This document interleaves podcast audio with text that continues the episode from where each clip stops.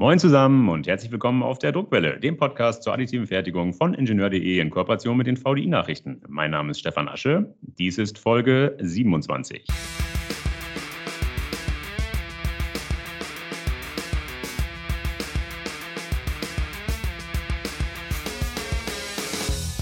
Habe ich hier eigentlich schon mal erzählt, was ich an der additiven Fertigung so mag? Es ist deren Vielschichtigkeit. Und damit meine ich jetzt nicht die vielen Layer eines einzelnen Bauteils, gemeint ist vielmehr die Fülle der Technologien und Materialien.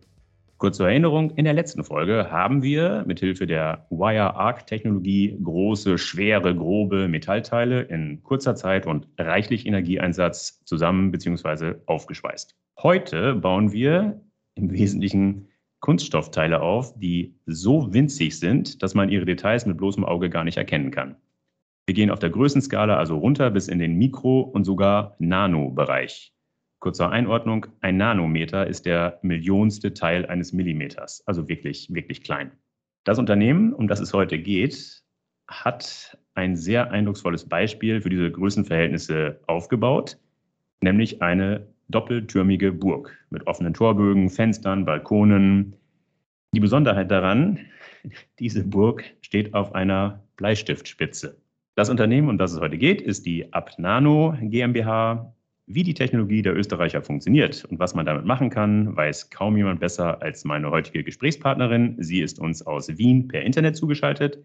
Ich freue mich, begrüßen zu dürfen die Mitgründerin von Abnano, Frau Denise Hirner. Hallo und guten Morgen. Stellen Sie sich bitte selbst kurz vor. Hallo und äh, auch von mir. Äh, mein Name ist Denise Hirner, wie schon erwähnt. Ähm, von der Ausbildung her habe ich einen materialwissenschaftlichen und biologischen äh, Background, habe zuerst ähm, Kunststoff- und Umwelttechnik, ähm, ein, eine HTL absolviert und dann ähm, Biomedical Engineering studiert, was ein bisschen auch ähm, der Link äh, zwischen der Biologie und der Kunststofftechnik ist, den ich auch jetzt in der Firma äh, mir quasi täglich zunutze mache. Ähm, nach meinem Studium und im Zuge meiner Masterarbeit bin ich dann an die TU Wien gekommen, ähm, in die Gruppe von Professor Alexander Ovsiannikov, äh, mein heutiger äh, Mitgründer und Partner in der Firma und habe hier die ersten Berührungspunkte mit unserer Technologie gehabt. Und die Arbeit mit der Technologie und die ähm, tollen Durchbrüche, die an der TU Wien ähm, erzielt wurden, waren dann die Grundlage für die Gründung von unserer Firma ähm, im Jahr 2018 und auch dann ähm, quasi der Einstieg von mir in das Unternehmen.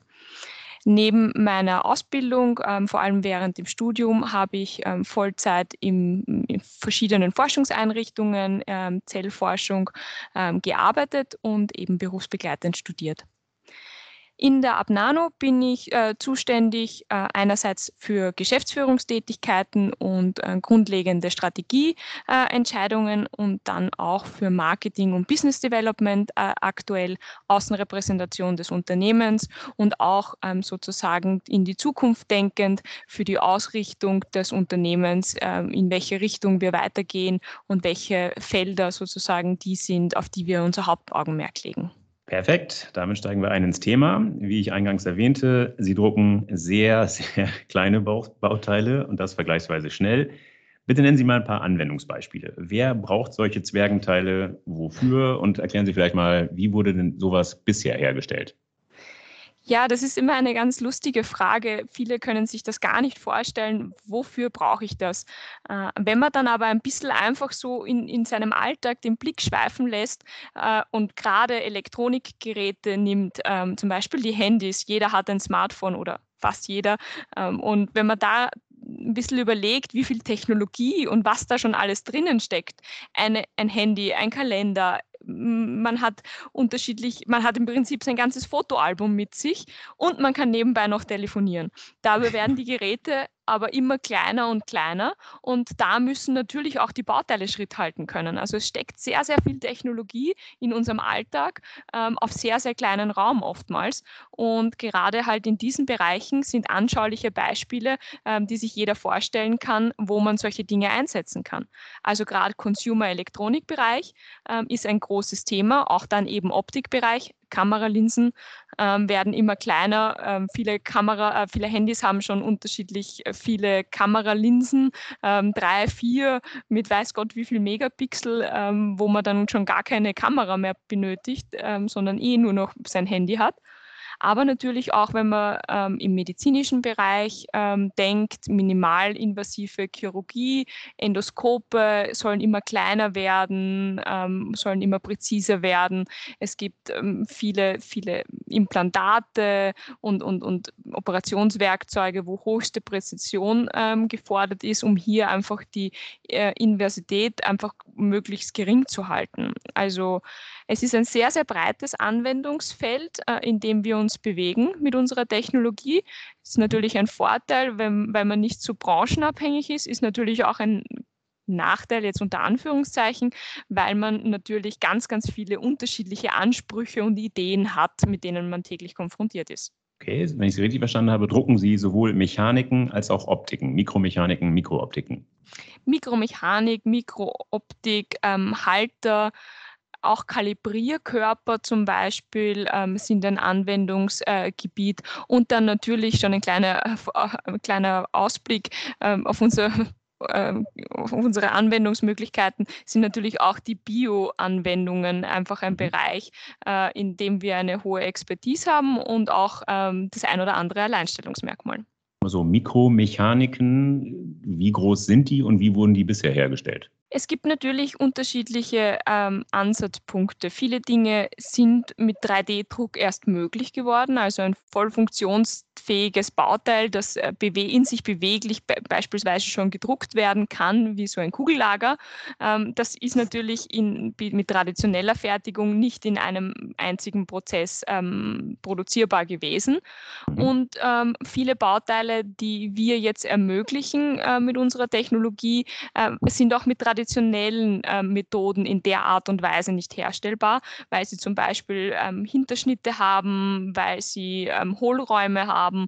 Und da kann ich halt natürlich mit einem traditionellen ähm, Spritzgussverfahren, werkzeugbasierten Fertigungsverfahren, aber auch mit Fräsen und Drehen und so weiter, komme ich da einfach an, an maschinenseitige Grenzen, wo der 3D-Druck einfach noch einmal ein so ein kleines ähm, Universum nochmal zusätzlich aufmacht, wo man ganz neue Möglichkeiten entdeckt. Okay, dann lassen Sie uns doch die Größe, über die wir hier reden, mal in Zahlen fassen. Wie detailliert, wie klein können diese Bauteile sein? Welche Auflösung ist da möglich? Auflösungstechnisch ähm, bewegen wir uns mit den kleinsten Strukturdetails, wenn wir auf die höchste Auflösung setzen, im Bereich von 200 Nanometern ähm, horizontal und ungefähr 500 Nanometer vertikal. Das ist so der Größenbereich, den man sich vorstellen kann. Was halt wichtig ist in, in unserer Dimension quasi, ist, wir können unsere Auflösung ähm, anpassen, indem wir ein Objektiv auswählen, das uns diese, diesen Bereich, in dem wir arbeiten, vorgeben.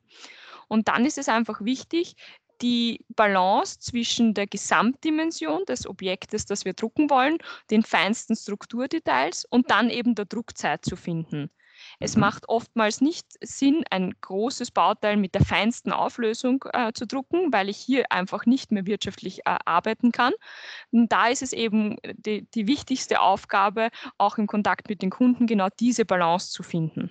Klar, wenn Sie jetzt sehr, sehr fein drucken, entstehen auch entsprechend feine Oberflächen, die ich wahrscheinlich auch brauche, wenn ich Optiken drucken will, richtig? Ja, also die Oberflächenanforderungen ähm, sind ein, ein, sehr wichtiges äh, charakteristisches ähm, Messwert in, in unsere, bei unserer Technologie.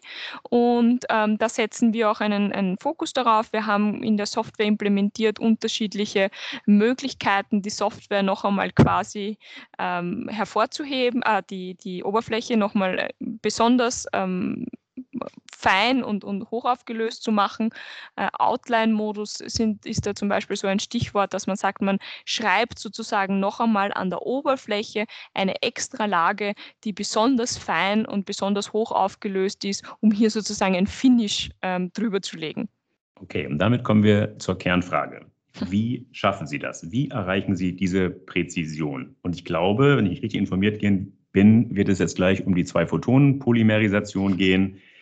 Das hat der Professor Heinz Huber von der Hochschule München in Folge 18 schon versucht zu erklären. Ganz offen, ich bin immer noch nicht sicher im Thema. versuchen Sie doch nochmal mir und den Hörern zu erklären, wie funktioniert Zwei-Photonen-Polymerisation. Ja, das versuche ich sehr gerne. Von mir gibt es dann immer die etwas biologenlastige äh, Erklärung, weil ich die komplette Physikererklärung auch meistens nicht ganz verstehe. ähm, deswegen vielleicht haben wir beide Glück und, und, und steigen da mit der Erklärung einen, einen Ticken besser aus.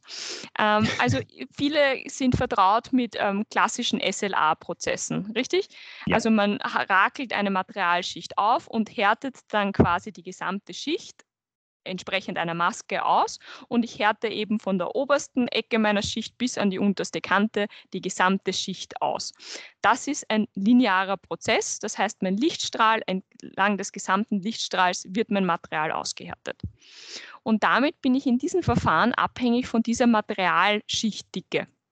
Mhm. Bei der Zwei-Photonen-Polymerisation ist jetzt der große Unterschied, dass es ein nicht-linearer Prozess ist. Das heißt, wenn ich meine Lichtquelle auf mein Material ähm, scheinen lasse, ist es nicht so, dass die gesamte Materialdicke aushärtet, sondern ich habe die Energie, die ich benötige, um diese Härtung zu injizieren, habe ich nur im Fokuspunkt meines Lichtstrahls. Und der ist natürlich viel kleiner und damit ortsunabhängig. Somit kann ich im Volumen arbeiten. Das ist so das Charakteristische, das diese beiden ähm, Ansätze unterscheidet. Das heißt, bei der SLA, einem linearen Prozess, habe ich meine Materiallage und die gibt mir sozusagen meine Auflösung ähm, in, in, gewissen Maßen vor. Bei der Zwei-Photonen-Polymerisation arbeite ich im Materialvolumen. Ich habe diesen repetitiven Materialauftrag nicht und mir ähm, vorgibt was mir die, die, die Auflösung vorgibt, ist dann mein Fokuspunkt. Und dieser Fokuspunkt ist eben abhängig von dem Objektiv, das ich verwende. Verschiedene Objektive wechseln Sie ein. Das hatten Sie eingangs schon mal kurz erwähnt. Das finde ich spannend. Ja. Das heißt, je nachdem, wie fein bzw. wie groß, wobei groß in Ihrem Fall relativ ist, je nachdem, wie groß und fein Sie drucken wollen, wechseln Sie die Objektive aus. Wie funktioniert das? Also man kann sich vorstellen wie ein, ähm, ein Mikroskop ähm, wo ich auch ähm, unterschiedliche Objektive mir auswählen kann, je nachdem, wie, wie weit ich hineingehen will, wie groß ich äh, das Objekt vergrößern muss oder möchte. Und genau so ist es bei uns im Prinzip genauso.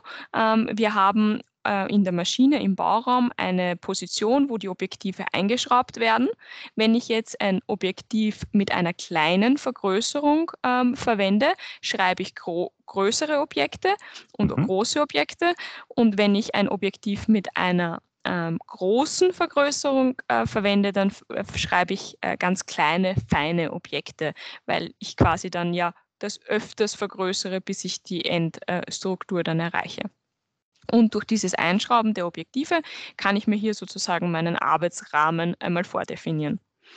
Wenn man jetzt an verschiedene Bauteile denkt, ähm, haben die natürlich auch äh, unterschiedliche Auflösungsanforderungen. Es ist eigentlich in den meisten Fällen nicht der Fall, dass die hohe Auflösung oder die Auflösung des gewählten Objektivs über die gesamte Fläche benötigt wird. Ich habe hier vielleicht ein paar Details, ich habe hier die Oberfläche, wo ich diese Anforderung habe, aber ich habe oft auch viele innenliegende Bereiche, wo ich diese Auflösung gar nicht benötige.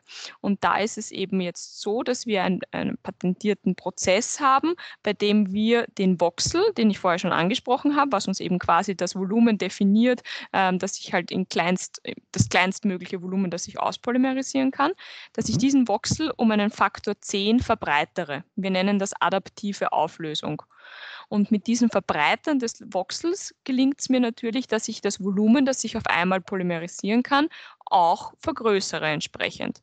Und das kann man sich ein bisschen vorstellen wie einen Textmarker. Ein Textmarker hat diese breite Seite oder diese feine Spitze.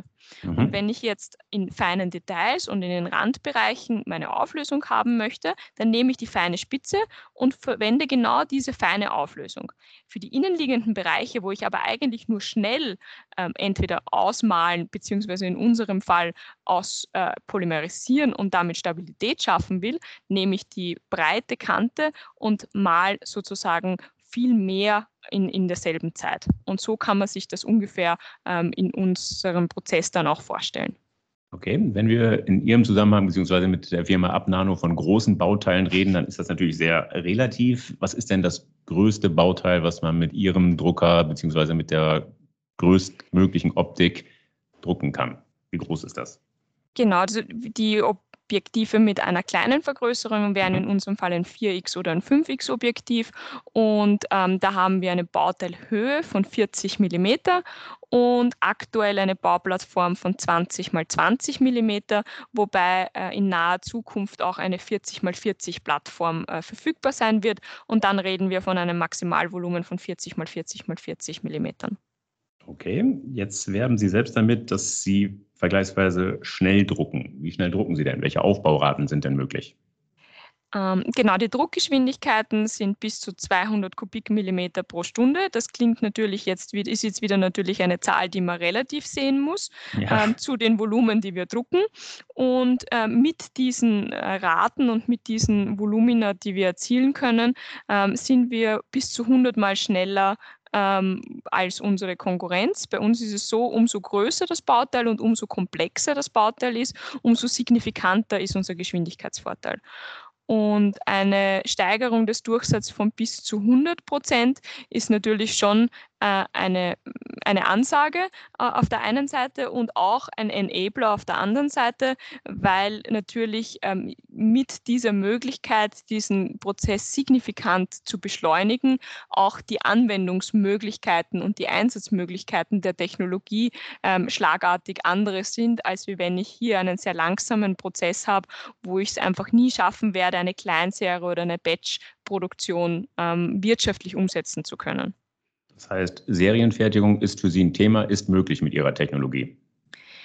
Wir haben aktuell den Nano One am Markt ähm, und wir sagen, dass das das ideale Gerät ist für Prototypen, für Batch-Produktion und für Kleinserien.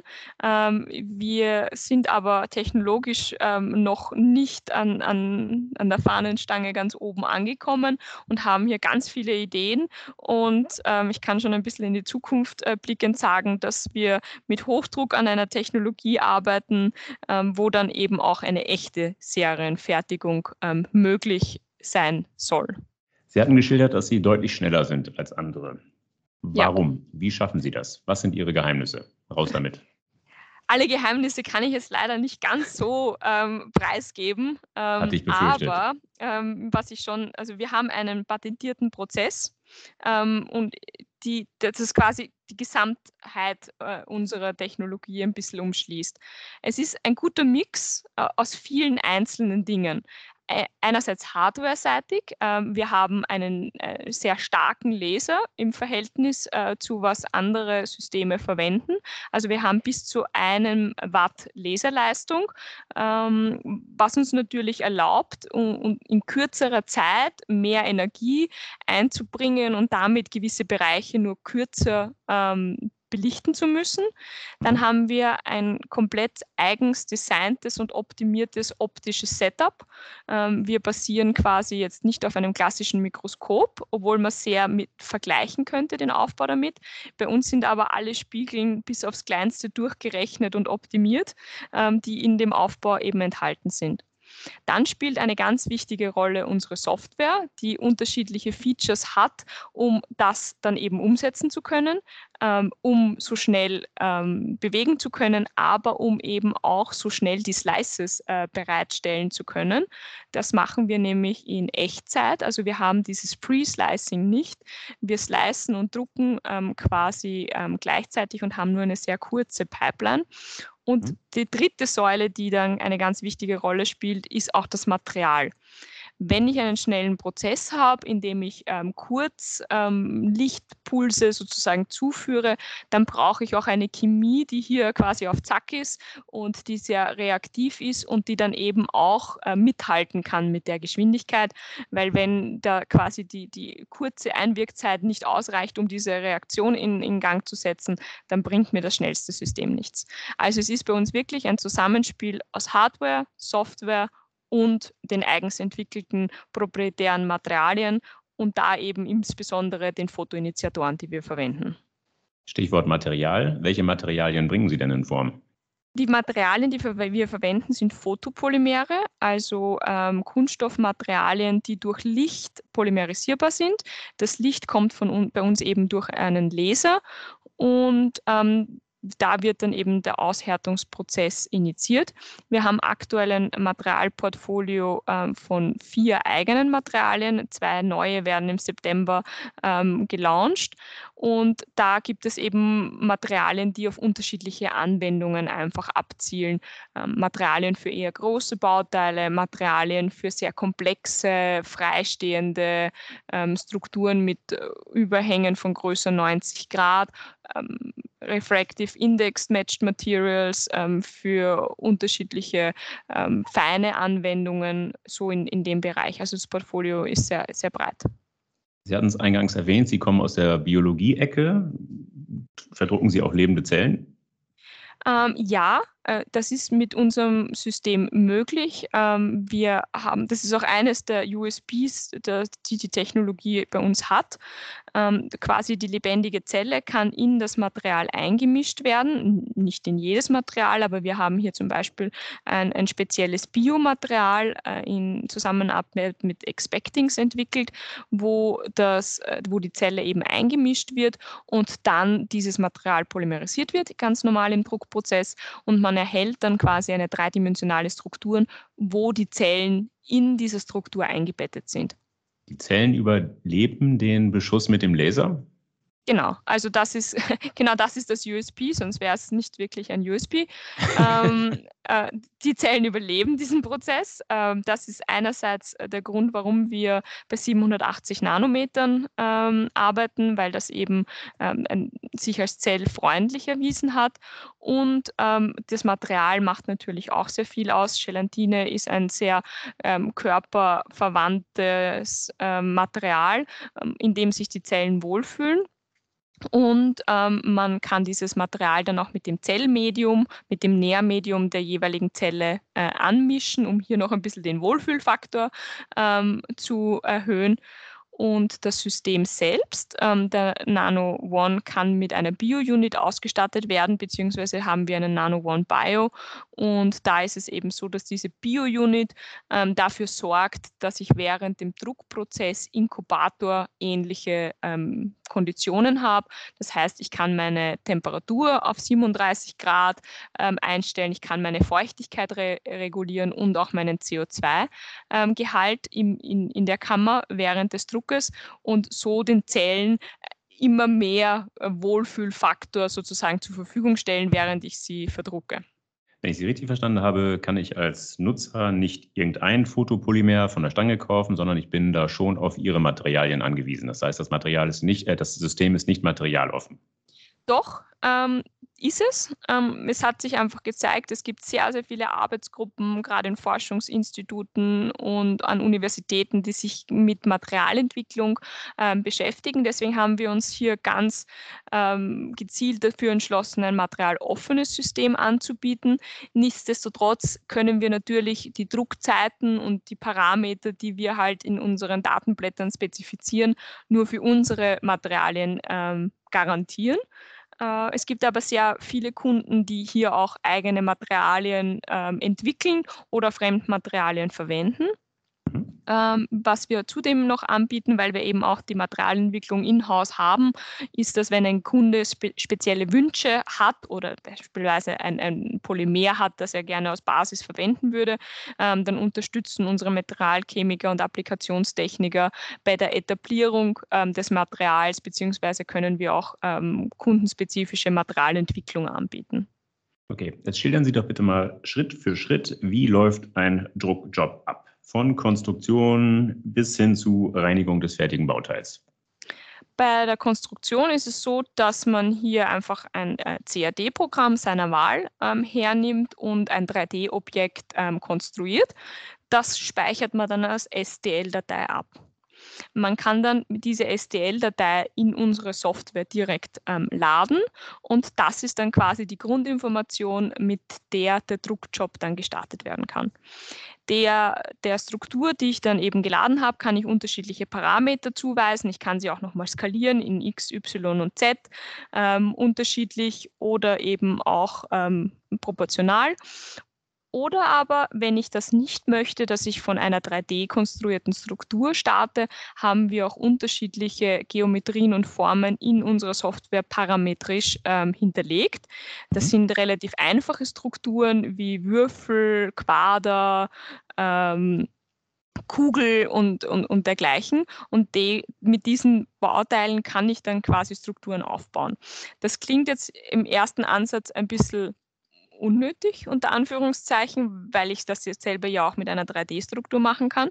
Aber gerade in diesem feinen, hoch aufgelösten Bereich, wenn ich dann sehr viele Strukturdetails habe, wie beispielsweise einen, ähm, einen Filter, eine filterähnliche Struktur, kann es oft passieren, dass die CAD-Programme an ihre Leistungskapazität stoßen. Und da ist es dann einfacher, man hat das eben in der Software parametrisch hinterlegt und konstruiert sich das Objekt selber. Das gleiche gilt zum Beispiel für Gyroidstrukturen, die sehr komplex und mit mathematischen Formeln sind oder eben auch auch für Linsen, dass ich hier mit Eingabe von Parametern mir die Linse direkt in der Software generieren ähm, kann und nicht noch ein vorgeschaltetes SCL brauche. Das heißt, hier hat man die Möglichkeit, man wählt parametrisierte Objekte und ähm, erschafft seine Struktur oder man macht sie in einer CAD-Software. Nach der Definition ähm, der Parameter, Druckgeschwindigkeit, Leistung, Linien- und Lagenabstand, ähm, um hier einige zu nennen, kann ich den Druckjob dann direkt über die Software starten. Und wie schon erwähnt, ist es dann so, dass das Slicing und das Drucken in einem leicht zeitversetzt, aber ähm, in, in gleichzeitig ablaufenden Prozess stattfindet. Das heißt, wir haben so eine Slicing-Pipeline von einigen ähm, Slices, aber ich slice kontinuierlich und ich drucke kontinuierlich, was mir natürlich ähm, die, die Vorbearbeitungszeit der Dateien ähm, wegfallen lässt und damit die Zeit an der Maschine, die ich brauche, äh, deutlich nochmal verkürzt, unabhängig von, von der Zeit des Drucks. Es ist eben so, wie, wie eingangs erwähnt, ähm, mit den Objektiven ähm, definiere ich quasi ja meinen Bereich, mit dem ich arbeite. Deswegen ist das Erste, was ich dann mache, nachdem ich meinen Druckjob aufgesetzt habe, das Objektiv, ähm, das ich für diesen Job benötige, wird in das System eingeschraubt und dann kommt eine Materialwanne über das Objektiv gestülpt. Mit dieser mhm. Materialwanne wird dann mit dem Dispenser ähm, und äh, mittels Dispenser befüllt. Das heißt, unsere Materialien kommen in solchen Kartuschen. Man kann sich das ein bisschen vorstellen wie eine Silikonkartusche, nur ähm, entsprechend kleiner. Und dann wird das in diese Materialwanne gefüllt. Obendrauf kommt dann ein Halter für unser Substrat und ähm, dann habe ich quasi den Bauraum ähm, Setup äh, Arbeiten abgeschlossen und kann den Bauraum wieder schließen. Und alle anderen ähm, Dinge, wie ich den Drucker ähm, steuere, mache ich dann wieder über die Software. Das heißt, man hat hier äh, druckerseitig nur diese Schritte. Dann kommt der Druckjob selbst. Ähm, während des Drucks ist unser Drucker eine Blackbox. Wir haben einen Laserklasse 4 verbaut. Das heißt, wir haben hier sehr viele Laser-Features ähm, eingebaut, die verhindern auch, dass man während des Drucks die, ähm, den Drucker öffnet und das Laserlicht äh, nach außen kommen kann. Das heißt, wir haben ein Interlock-System. Sobald man die Bauraumtür gewaltsam öffnen würde, würde der Laser sofort ab, ähm, sich abschalten und der Druck abbrechen. Und deswegen haben wir während des Drucks eigentlich der, einerseits ein optisches Feedback über unsere LED-Statusanzeige an der Maschine und dann die Möglichkeit über zwei Kamerasysteme, die in der Maschine verbaut sind, den Druckjob in Echtzeit mitzuverfolgen. Eine Kamera geht dabei durch äh, das Objektiv äh, durch, genauso wie der Laserstrahl. Und ich sehe quasi den Layer, den ich gerade drucke. Eine andere Kamera gibt mir äh, die Vogelperspektive quasi auf die Bauplattform. Ganz Nach kurz, wenn ich Sie an dieser Stelle kurz unterbrechen kann. In welcher Richtung drucken Sie denn? Das habe ich jetzt noch nicht ganz verstanden. Drucken Sie von unten nach oben? Ziehen Sie das Bauteil also peu à peu aus der Materialwanne heraus? Ganz richtig. Ähm, für unseren Standarddruckprozess, also mit dieser Materialwanne, ist es so, äh, dass das Bauteil hängend von unten nach oben gedruckt wird. Es wird aus der Materialwanne herausgezogen. Mhm. Wenn ich jetzt aber mehr Richtung biologische ähm, Anwendungen denke, dann ist es so, dass man hier nicht die Materialwanne verwendet und unsere Standardsubstrate, sondern beispielsweise eine Wellplate. Und da ersetzt mir dieses Well, der Wellplate, äh, meine Materialwanne. Das heißt, ich fülle das Material direkt in die Platte und dann beginne ich wieder vom Boden und drucke aber nach oben weg sozusagen das Bauteil. Da ist der Vorteil, dass ich hier in geschlossenen Systemen arbeiten kann. Das heißt, ich kann meine Zellkulturplatte in einer sterilen Umgebung in einer Laminar Flow vorbereiten, das Material einfüllen, diese dann verschließen, verschlossen zum Drucker bringen und dort auch verschlossen einsetzen und bedrucken und nach dem Druck ähm, quasi wieder in der sterile äh, Umgebung zurückbringen und dann erst entwickeln. Ähm, deswegen haben wir hier zwei unterschiedliche Ansätze, wie wir drucken bei Bauteilen, wo die Sterilität keine Rolle spielt, ähm, hängend von unten nach oben und wo dann eben im biologischen Umfeld das eben ein Thema ist, dann drucke ich in, einem geschlossenen, in einer geschlossenen Umgebung wieder von unten nach oben, aber diesmal nicht hängend. Genau, aber wenn Sie in einem geschlossenen System, sprich in der gefüllten Materialwanne drucken, und das tun Sie, wenn ich Sie richtig verstanden habe, von unten nach oben. Das heißt, Sie bauen das Bauteil, Sie fangen unten an, der Laser kommt von unten, Sie fangen unten an, das Bauteil wächst nach oben in der Materialwanne. genau, das, das ist für die biologischen Anwendungen genauso, ganz, ganz richtig. Das heißt, ich fange von unten an ähm, und gehe nach oben. Da habe ich dann eben das Thema, dass mein Laserstrahl auch teilweise durch bereits polymerisiertes Material durch muss. Genau und darauf wollte ich hinaus. in der Höhe in, in der Höhe beschränkt bin. Ähm, das ist aber eben nur für, dieses, für dieses biologische Setup ähm, zutreffend. Wenn ich jetzt äh, in unserem klassischen Druck, also der Materialwanne, arbeite, dann ist der Abstand meines Lasers zu der Lage, die ich gerade drucke, konstant, weil ich zwar von unten nach oben drucke, aber das Bauteil hängt quasi im, mhm. und aus der Materialwanne gezogen wird. Und das ist eben der große Unterschied zwischen den beiden äh, Arten äh, zu drucken. Und mit dem hängenden Prinzip kann ich dann eben Bauteilhöhen von 40 mm erreichen, weil der Abstand immer konstant ist und ich einfach nie die Auflösung verliere. Genau. Aber bei Variante 2, der im Wesentlichen für biologische Anwendungen genutzten ja. Variante, haben Sie gerade gesagt, wird durch bereits polymerisiertes Material hindurch fokussiert. Wie geht das? Ich kann doch nicht durch ein polymerisiertes Material den Laser durchstrahlen lassen. Doch, ähm, weil okay. wir eben mit ähm, bei unserer Wellenlänge ähm, transparenten Materialien arbeiten. Natürlich gibt es dann einen ähm, Unterschied im refraktiven Index und deswegen habe ich eben auch diese Begrenzung von der Höhe. Also hier kann ich nicht okay. ohne Verluste in der Auflösung 40 mm Höhe drucken. Da bin ich ein bisschen, äh, es korreliert ein bisschen mit dem Arbeitsabstand des Objektivs. Also das ist, hängt ein wenig zusammen, aber da gibt es pro Objektiv einfach Empfehlungen, äh, welche Höhe man, man man dann abdecken kann. Und das ist dann ein bisschen wieder abhängig natürlich äh, von der Vergrößerung des Objektivs und für biologische äh, Ansätze aber vollkommen ausreichend. Okay, jetzt haben wir also entweder das fertige Bauteil aus der Materialwanne rausgezogen ähm, oder mhm. das fertige Bauteil schwimmt noch in der Materialwanne. Wie geht es weiter? Wie wird es gereinigt? Genau, die Reinigung und ähm, das Post-Processing ist eigentlich recht simpel. Das Bauteil wird in beiden Fällen äh, aus der Maschine einfach entnommen. Ähm, durch, die Material, durch das Materialvolumen, das eben nicht polymerisiert ist, ähm, habe ich immer noch äh, restliches Photopolymer an dem Bauteil anhaften. Das wasche ich dann mit einer alkoholhaltigen ähm, Waschlösung ab und dann war es das im Prinzip. Also man hat hier einen, einen Reinigungs-, einen Waschvorgang ähm, noch. Um, gerade bei sehr feinporigen Filterstrukturen zum Beispiel können das dann auch öfters ähm, drei Waschdurchgänge über, über eine längere Zeitraum sein. Wenn es eine sehr ähm, offenporige Struktur ist oder eine sehr glatte Struktur ist, dann, dann reicht da wirklich oftmals abspülen und dann habe ich das fertige Bauteil die Entnahme aus der Maschine und das Reinlegen in die, ich sag mal, Waschmaschine, das passiert heute noch händisch, manuell. Ja, genau. Also das, äh, das Rüsten der Maschine und auch das ähm, Abwaschen der, der finalen Bauteile ist ein, ein, ein händischer, nicht automatisierter Prozess beim Nano One.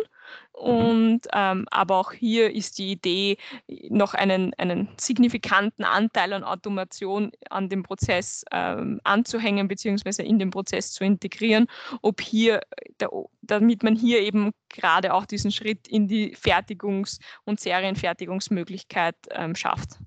Angenommen, ich hätte gerne einen Nano One oder einen Nano Bio. Wie viel Platz muss ich schaffen in meiner Werkstatt? Das ist eines der, der erfreulichen Dinge bei unserem System. Ähm, als einziges Zwei-Photonen-System bieten wir ein Desktop-System ähm, in, in, in, in, unserer, in unserer Liga quasi. Und wir haben eine, eine Kantenlänge von ähm, kleiner, kleiner 60 Zentimeter äh, und ähm, haben ungefähr 125 Kilo äh, Maschinengewicht. Damit findet unser Nano One eigentlich auf jeder Chemie- oder Arbeitsbank Platz. Und das ist auch schon das nächste Schöne und, und für, für sehr viele Kunden und, und auch Universitäten angenehme. Die Maschine muss nicht auf einem optischen Tisch ähm, platziert werden, sondern wirklich auf einer normalen Chemie-Bench, wie es noch jeder aus dem Chemieunterricht in der Schule kennt, oh, weil unsere Schwingungsisolation von der Maschine ähm, in die Maschine integriert ist. Das heißt, unser optisches Setup, das ich vorher angesprochen habe, ist über Hochleistungsschwingungsisolatoren vom ähm, Gestell und damit vom Gehäuse der Maschine entkoppelt. 125 Kilo wiegt die Maschine. Was kostet sie denn? Preis pro Kilo. Ähm, ja, ähm, das ist äh, die Frage, wir haben eben unterschiedliche ähm, Maschinenvarianten, wie, wie Sie es auch schon richtig angesprochen haben. Wir haben einerseits den Nano One, den gibt es mit zwei unterschiedlichen Lasern, mit einem 250 Milliwatt Laser und dann eben die starke Variante mit dem äh, 1 Watt Laser. Und dann haben wir noch den Nano One in der Bio-Ausführung und da gibt es natürlich einen gewissen Preisrange, ähm, den, den wir da haben. Und wir starten mit dem Nano One 250, wie er heißt, äh, im Bereich von 360.000 Euro und handeln uns dann ähm, schrittweise ähm, rauf mit de, bis zum Nano One Bio, unserem ähm, aktuell teuersten System, mit knapp 490.000 Euro. Die Preise Software. jetzt ähm, für Europa. Die Software ist jeweils mit dabei. Die Software ist mit dabei, weil es einfach bei uns ein essentieller ähm, Teil der Maschine ist und die Maschine auch nicht anders ansteuerbar ist. Materialien sind aber noch nicht dabei, die muss ich extra kaufen die müssen Sie extra kaufen. Also unser Drucker kommt mit einem Standardpaket, das, man, das der Kunde quasi gleich loslegen kann. Also Materialwannen, Objektträger und eben auch ein, Star, ein Starter-Kit an, an, an, Materialien ist, ist in jedem Angebot äh, inkludiert. Äh, und dann ähm, muss der Kunde das Material je nach Bedarf und, und auch Art des Materials, das er gerne verwendet, äh, bei uns nachbestellen. Genau. Offen gesagt habe ich keine Ahnung, was so ein Material kostet. Sie sprachen von Kartuschen. Wie groß mhm. ist so eine Kartusche und was kostet sie? Wir verkaufen unser Material zu 25 Gramm. Wieder mal, das ist halt unsere Dimension. Ja. Die äh, mag für viele sehr, sehr klein sein, für unsere Kunden aber recht ausreichend und hat sich als, als, als recht gute Menge äh, und praktikabel erwiesen. Und wir liegen da zwischen ähm, 225 und, und ein bisschen über 300 Euro, ähm, etwas abhängig vom Material, das man dann eben bedrucken, also verdrucken möchte. Verraten Sie uns was zu Ihren Umsatzzahlen zu den Umsatzzahlen ähm, nicht, nicht im Detail, ähm, aber wir freuen uns, dass wir noch dieses Jahr die Installed Base von zehn Maschinen erreichen werden mhm. und was ähm, rückblickend auf die letzten eineinhalb Jahre schon ein sehr großer Erfolg ist, da einfach unser Markt der internationale Markt ist und uns natürlich Corona, ähm, keiner kann es mehr hören, keiner will es mehr hören, aber es ist leider noch immer ein Thema, ähm, uns das, den Kontakt mit den Kunden und vor allem auch das Reisen zu den Kunden ähm, natürlich sehr erschwert aber wir freuen uns auf äh, noch die zehnte installierte und äh, auch darüber äh, hinausgehende Maschine in dem Jahr.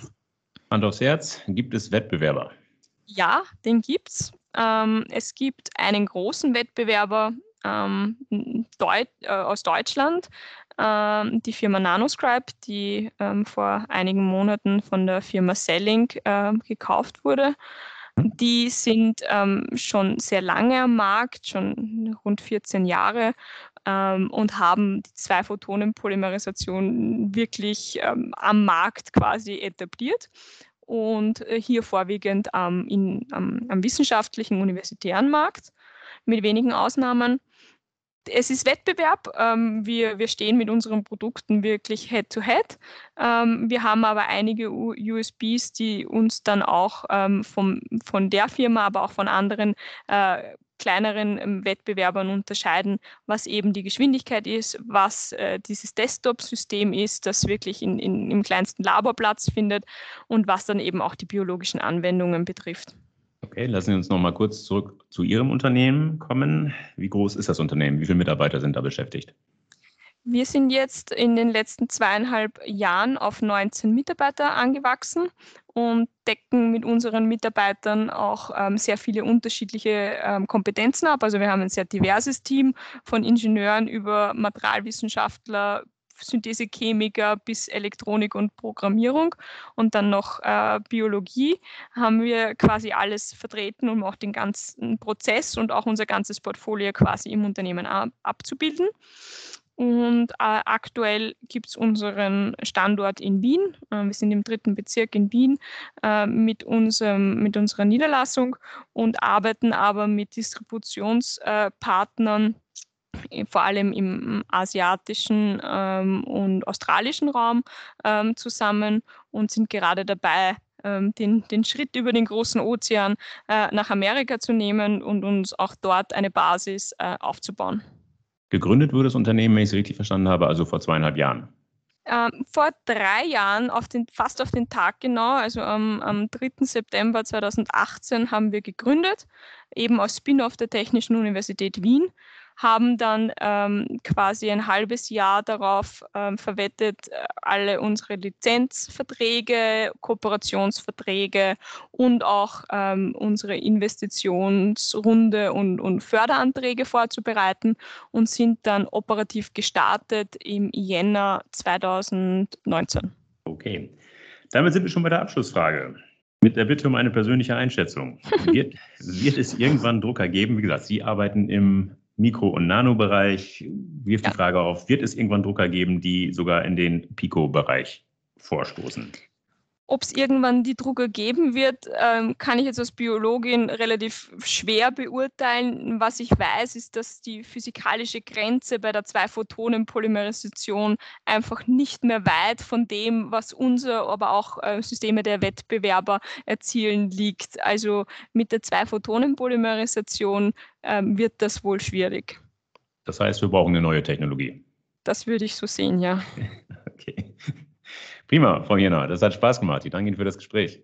Ja, herzlichen Dank. So, liebe Hörer, das war sie schon, die Folge 27. Ich hoffe, dass sie Ihnen gefallen hat. Dann empfehlen Sie uns gerne weiter. Sie finden die Druckwelle überall dort, wo es gute Podcasts gibt, also etwa auf Podigy, Spotify, iTunes, Google Podcast, Amazon Music Podcast und natürlich, last but not least, auf ingenieur.de. Wenn Sie Kritik äußern oder Anregungen geben wollen, dann freue ich mich auf Ihre Zuschriften. Sie erreichen mich unter der E-Mail-Adresse druckwelle.ingenieur.de. Sollten Sie auch in Technikthemen abseits des 3D-Drucks interessiert sein, empfehle ich Ihnen die VDI-Nachrichten. Wenn Sie mal kostenlos reinlesen wollen, schauen Sie doch mal unter www.vdi-nachrichten.com/lesen. Dort warten acht kostenlose E-Paper-Ausgaben auf Sie. Das war's für heute. Bleibt mir noch zu sagen, auf Wiederhören, munter bleiben und tschüss.